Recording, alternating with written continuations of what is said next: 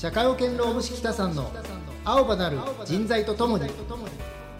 この番組は静岡市駿河区にある青葉社会保険労務士事務所所長の北澤哲也が働く人に関する法律やエピソードをお伝えする番組です。それではお聞きください。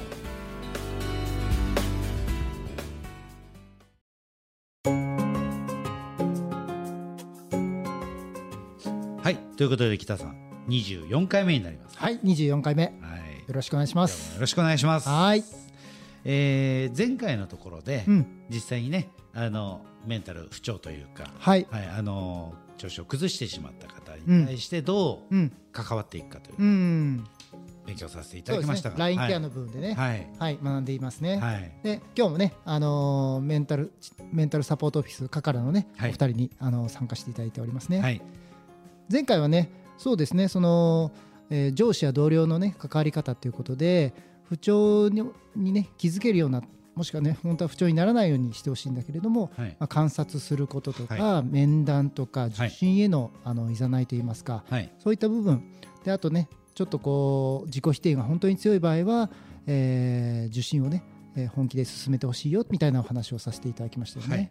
はい、でまあまあそこまでいくと大体受診をねしていただくことが多いんですけどね。ええええうん、その受診をした後だよね。はいうん、まあ、実際に受診をして、うん、えー、と大体多分受診をするところまで行くと、うん、本人もねうん自覚,、自覚が全くなければ受診なんてなかなかしないでしょうからそうですね。何らかのこう自覚症状もしくはあの思い当たる節っていうのうんがあるとは思うんですね。はい。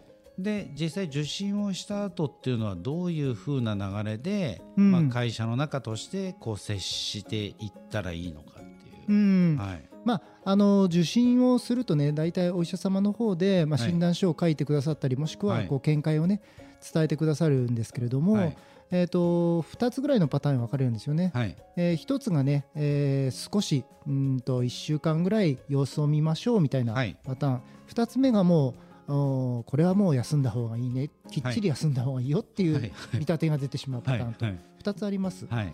でどちらかというと多いのは、まあ、少し休んだ方がいいかなっていうのがあの比較的あるかなという1感じ週間ぐらい。まあそうですね。少しだけ。12週間みたいなイメージですかね。はい、でそういう時はあの、えーいわゆるご本人のね年次有給休暇とか、はい。そういったもので休むことが多いですね、まあその間にねリフレッシュできて、はい。また今まで通りあのお仕事に復帰できるのが一番理想的なんですけれどね、うん。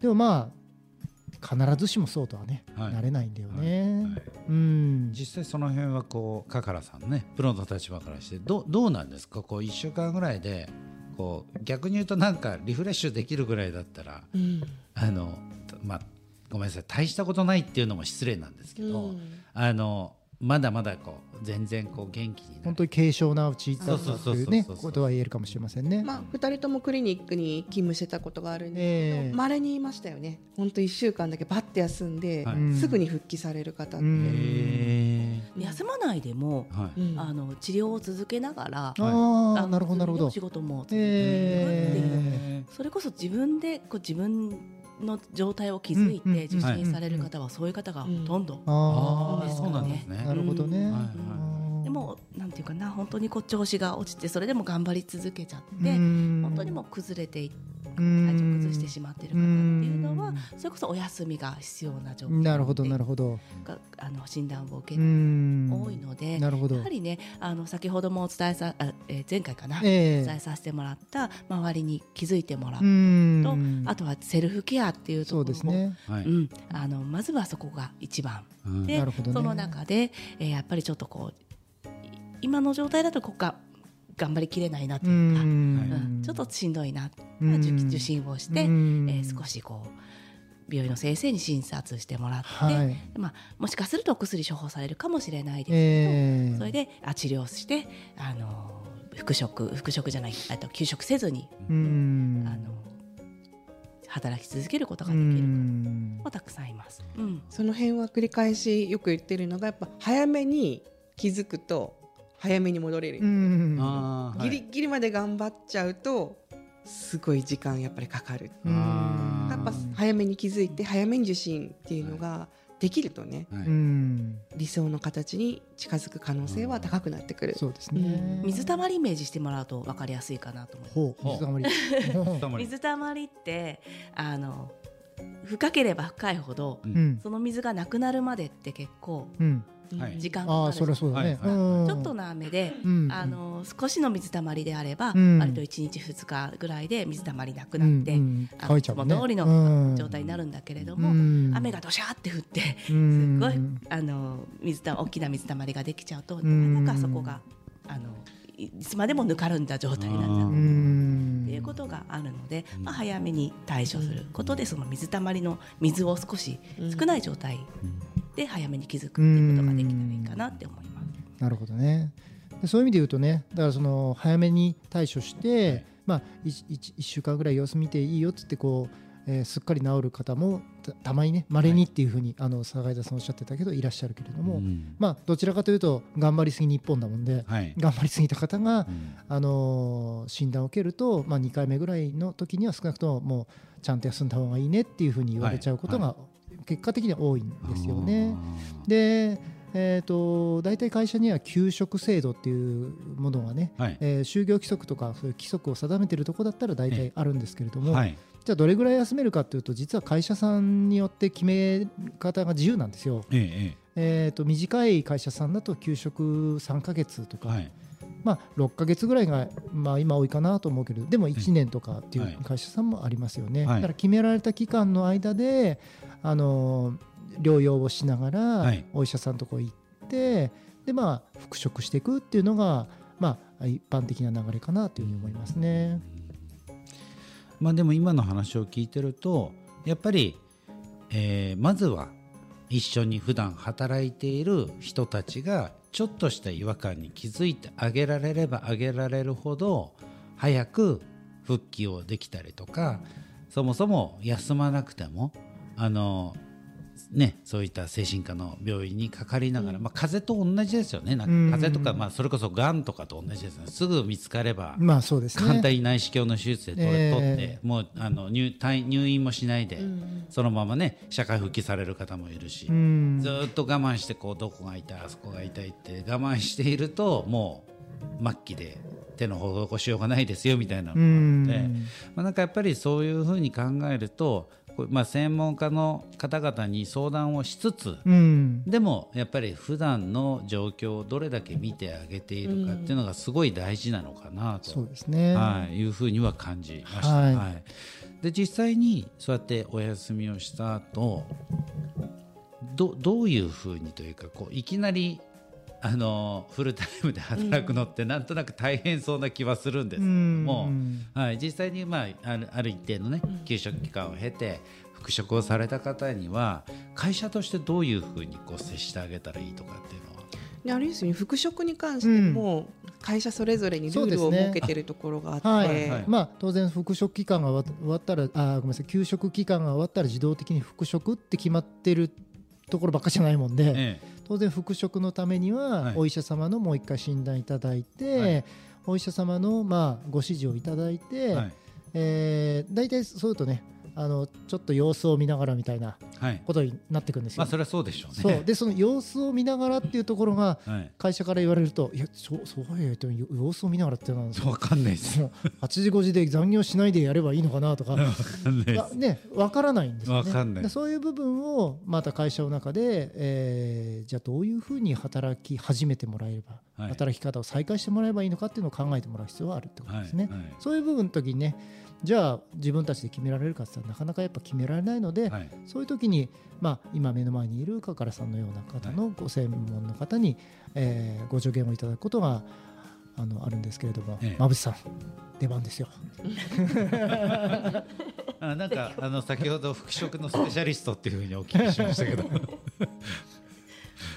はい。そうですね。リワークのことをちょっと教えていただきたいんですけれど。はい、はい。えー、とリワークですね。それこそリワークのタイミングってあるかなと思うんですけど、お休みしている間ってなんて言うんでしょう。会社と連絡を取り合わない方。会社も連絡取らないっていう方が多い気がするんですはい。ね。意外とあるんですよね。あのっていうのは会社も今声かけていいの。連絡しちゃいけないみたいないいのか。そういうのもあるんですよでね。本人も休んでる本人も、うん。うん連絡していいもんなのかっていうのはお互いもう探り合っちゃってる状態なんですしかもどこに連絡していいのかってねそうですね特に休んでる側からだと、はいはい。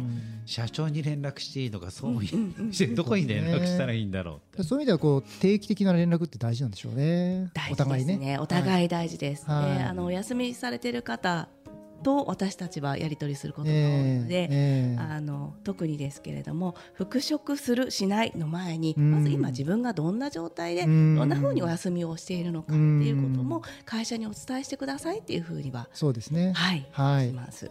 うん、であのお互いこう浦島太郎にならないように、はい。が会社の様子が変わっててすっかり変わってて、うん。もう自分が戻った時にね、うん。何していいかわからないどこに行っていいかわからないっていう状態を防ぐために、はい。うん、あの会社の、えうん。と直属の上司なのええですし、まあ、どこと連絡取り合うかっていうのをまずおええ休みする前に決めておいて、はいであの1週間に一度連絡取るようにするよとかってうん決めていただいて、はいはい。であのじゃあ実際に調子が良くなってきた時うに、うんんこんな風に復職していくっていうのを会社と本人と病院と、そうですね。あと。私たちとでええ。あの決めていくってはい。いう形を復職支援はそうですねしているかなと思います。はい。あのカカラさんの場合は、えー、とずっとね、えーオフィスにいるわけじゃないのでそれこそ現場に出てね会社さんで行ってその方の実際の働き方を見ながらね、